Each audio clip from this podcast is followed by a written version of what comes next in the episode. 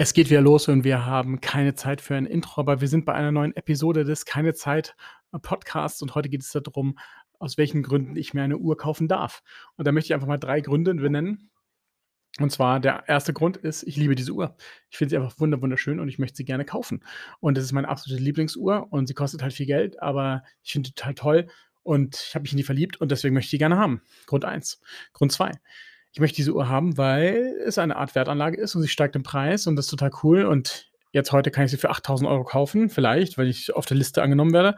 Und dann wird sie wahrscheinlich in Zukunft deutlich mehr wert sein. Deswegen kaufe ich die Uhr, weil es eine Art Wertanlage ist oder ich zumindest darauf spekuliere, dass sie teurer wird in Zukunft. Und der dritte Schritt, der dritte Punkt, ich möchte mir die Uhr kaufen, damit ich meinen Status zeigen kann, wie, ja, wie reich ich bin und ja, dass ich mir leisten kann, diese Uhr zu tragen und auch an diese drankomme. Und mit, sag ich mal, Stufe 3a, ähm, ich kaufe mir diese Uhr, um halt krass zu flexen und zu zeigen, dass ich es voll habe und trage die immer so, dass alle sehen. Sag ich mal so, das ist äh, 3a. So, welchen, aus welchem Grund darf ich mir denn die Uhr kaufen? und ähm, das ist ein bisschen, vielleicht ein bisschen ähm, ein alternatives Topic und vielleicht überlegt ihr darüber auch selber manchmal, warum kaufe ich mir denn diese Uhr und einer Regel, die ihr sicherlich immer folgen solltet, außer bei natürlich No-Brainern, ist, dass ihr durchaus mal euch 30 Tage Zeit, nehmen solltet, wenn ihr euch in eine Uhr verliebt und dann überlegt, ob ihr sie wirklich haben wollt und ob ihr nach 30 Tagen auch euch immer noch so fühlt und die immer noch haben wollt, die Uhr.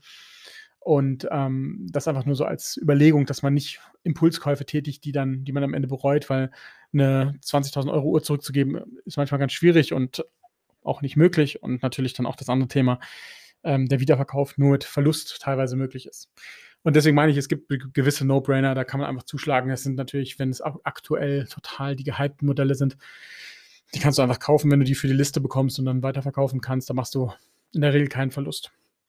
Aber lass uns zu den drei Punkten kommen. Also, der eine Punkt ist, du liebst die Uhr. Du willst sie einfach haben. Wie gesagt, du hast es dir lange überlegt, hast dir viele Reviews angeschaut und ja, es ist einfach deine Traumuhr. Ja dann sage ich, da spricht nichts gegen. Ja, dann kauf dir diese Uhr.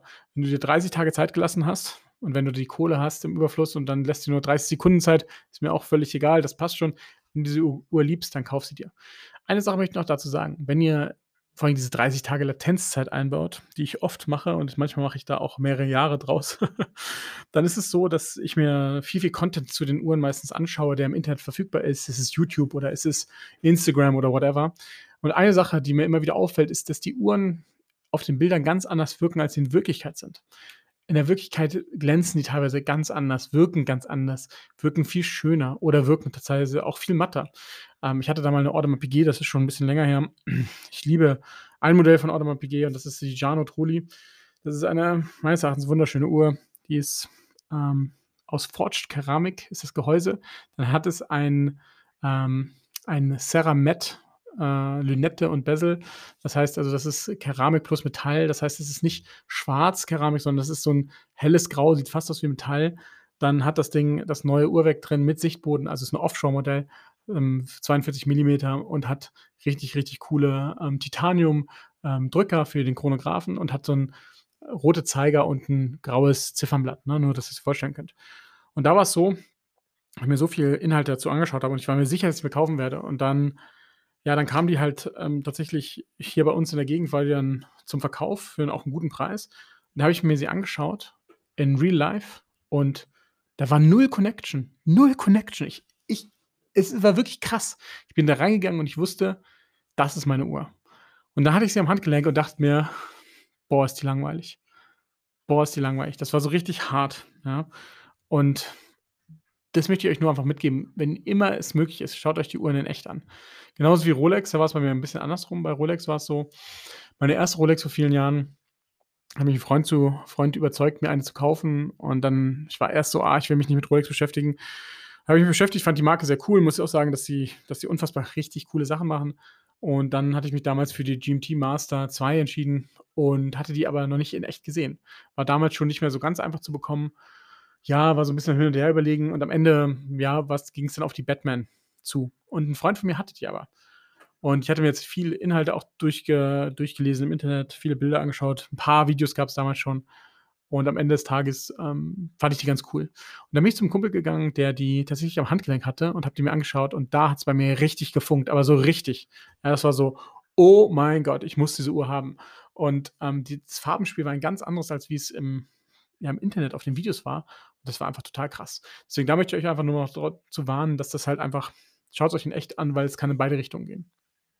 Und nicht einfach aus'm Internet kaufen.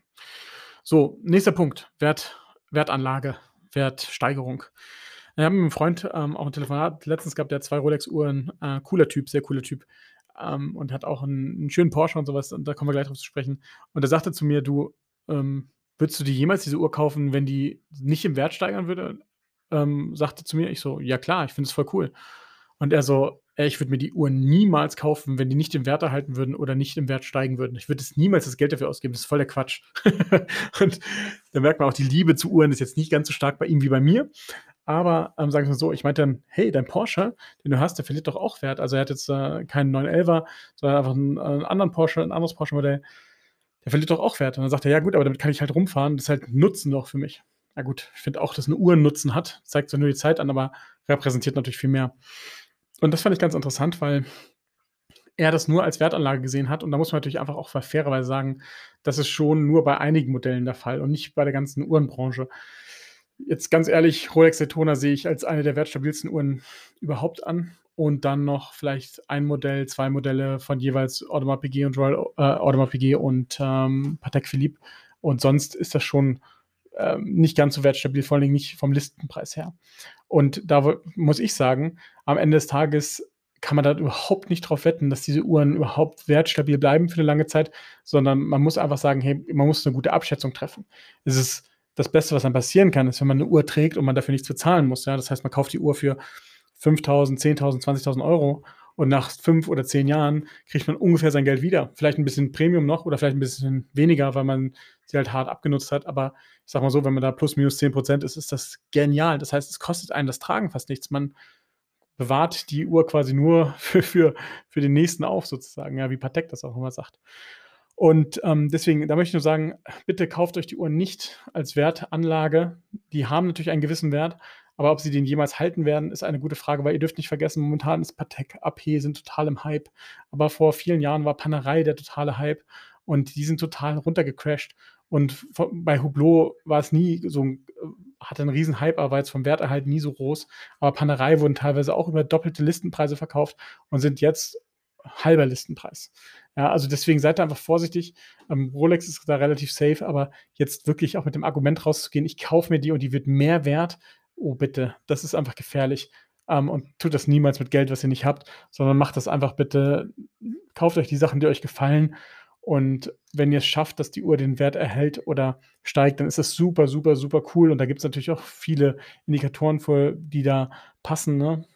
Rolex Stahlmodelle, die Top 3, 4 sind da einfach sicher oder gehen da in die richtige Tendenz. Aber, ne, selbst 'ne normale, ähm, Rolex Submariner, die war vor 2 Jahren nicht deutlich über Liste. Das darf man nicht vergessen, ja? Die waren im Laden zu bekommen für 'n Listpreis und die wurden jetzt nicht gebraucht 2 Jahre alt über dem Listpreis gehandelt. Nein, das ist erst 'ne Sache, die jetzt in den letzten 12, 13 Monaten passiert ist. So, also bitte nicht kaufen, ähm, mit der Annahme oder mit der Rechtfertigung, das möchte ich noch mal sagen, nicht mit der Rechtfertigung: „Okay, die steigt ja eh im Preis, deswegen ist es keine Gefahr, diese Uhr zu kaufen“, ja? Bitte tut das nicht. Und dann das Letzte ist der 3. Punkt ist ja, ich möchte die als Statussymbol haben oder ich möchte damit rumprollen und damit einen gewissen Effekt bei anderen Leuten erzielen. Da möchte ich als Erstes einfach nur mal vorweg sagen, ähm, bitte kauft euch nicht Sachen, die für andere Leute, die ihr eh nicht mögt. Ja, da gibt's so 'n Sprichwort aus den aus dem Englischen, äh, gut, ja: „Don't don't buy things, äh, to impress people that you don't like.“ Und am Ende des Tages ist auch ganz wichtig, ja, weil ihr solltet die Uhr für euch kaufen. Wenn ihr Erfolg habt, solltet ihr euch sie kaufen solltet ihr euch sie kaufen, weil's euch Spaß macht. Und natürlich dürft ihr damit auch 'n bisschen angeben, flexen, ja? Dürft den Leuten zeigen, dass ihr 'ne geile Uhr habt. Auf jeden Fall 100 %. Ich meine, warum sollten wir uns sonst tolle Autos kaufen, tolle Klamotten kaufen, ähm, und auch tolle Uhren kaufen, ja? Das gehört einfach dazu. Das gehört einfach dazu und hat auch ganz viel damit zu tun, warum die das der Branche es so gut geht, weil halt viele Leute ihre Uhren zeigen und viele Leute, die viel Geld haben oder sehr berühmt sind, zeigen halt coole Uhren und dann will man auch diese Uhren haben und dadurch erhöhen sich natürlich auch die Verkäufe. Also, das macht absolut Sinn. Am Ende des Tages sollte es nicht der einzige Grund sein, warum man sich jetzt momentan und das möchte ich einfach ganz ganz klar noch mal sagen, momentan ist der der Hype einfach Patek Nautilus, brutaler Hype. Dann der 2. Hype direkt dahinter, Audemars Piguet Royal Oak, ja? Und dann natürlich ganz klar auch Rolex. Aber bitte, ähm, kauft jetzt nicht rennt los, weil's grade Hype ist und kauft euch 'ne Nautilus, ähm, die eigentlich 'ne Frauenuhr ist, ja, die euch dann gar nicht gefällt, weil sie nicht eurem Stil entspricht nach 2, 3 Jahren, wo der Preis dann wieder runtergekommen ist und verzettelt euch da mit 'ner 50.000 € Uhr, teilweise 75.000 € Uhr, die Liste 25 kostet, nur weil das grad der Hype, der Trend ist, ja? Das ist nicht schlimm, wenn ihr das mit 'nem Pulli macht für 200 €. Aber wenn es bei 75.000 € mit der Uhr ist, ist das schon signifikant, vor allem, wenn's euch dann nicht gefällt. Und deswegen kauft euch nicht die Hype-Uhren aus dem falschen Grund, sondern schaut einfach mal da links und rechts, ja? Es gibt so viele coole Uhren da draußen. Da gibt's auch Sachen, die man kaufen kann, die jetzt grade, ja, vielleicht upcoming Hype sind oder nicht Hype sind, wo ihr einfach das nicht zahlen müsst. Und da könnt ihr auch einfach warten. Das darf man auch nicht sagen. Auch nicht vergessen, hatte ich in der Folge mit der Tudor und der Omega gesagt, ihr könnt ja auch einfach euch 'ne andere Uhr kaufen und warten, bis die anderen Uhren wieder runterkommen. Zum Beispiel, wenn die Nautilus deine absolute Lieblingsuhr ist, ja, dann, ähm, ja, also ist momentan wirklich sehr schwierig. Aber es gibt natürlich auch Wege, wie man das beweisen kann, dass das eine Lieblingsuhr ist. Und dann, wenn man da genug Energie reinbekommt, wird man wahrscheinlich auch eine für 'n Listenpreis bekommen.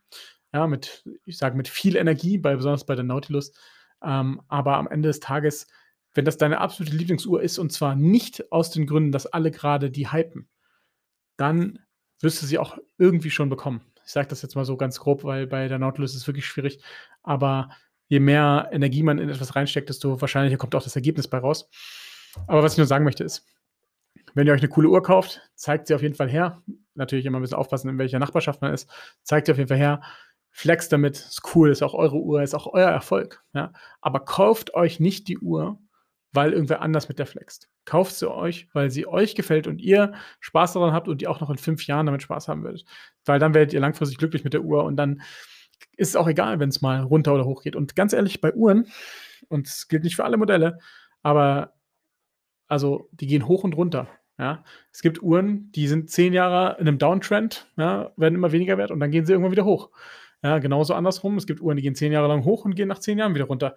Also, ihr könnt nicht drauf bauen, dass ihr da immer diese Gewinne mitnehmen werdet und das, was momentan passiert, hat einfach was damit zu tun, dass einfach so viel Geld im Markt ist. Und, ähm, ganz ehrlich, 'ne Uhr, die zum dreifachen Listenpreis gehandelt wird, die 'n ganz normales Produktionsmodell ist, ei, ei, ei, da muss man schon vorsichtig sein, weil am Ende des Tages würde ich das dann lieber mit was anderem flexen, weil am Ende des Tages weiß ja niemand: „Hey, der hätte auch mit 'ner Pa Patek kommen können.“ Da kannst du ja mit was ganz anderem dann dann vorbeikommen, ähm, was auch sehr, sehr cool ist und was vielleicht 'n bisschen nischiger ist, was 'n bisschen mehr Individualität hat. Und am Ende des Tages ist ja auch die Story, die du dir damit erzählst und die du den anderen damit erzählst, hat viel mit dem Flex zu tun.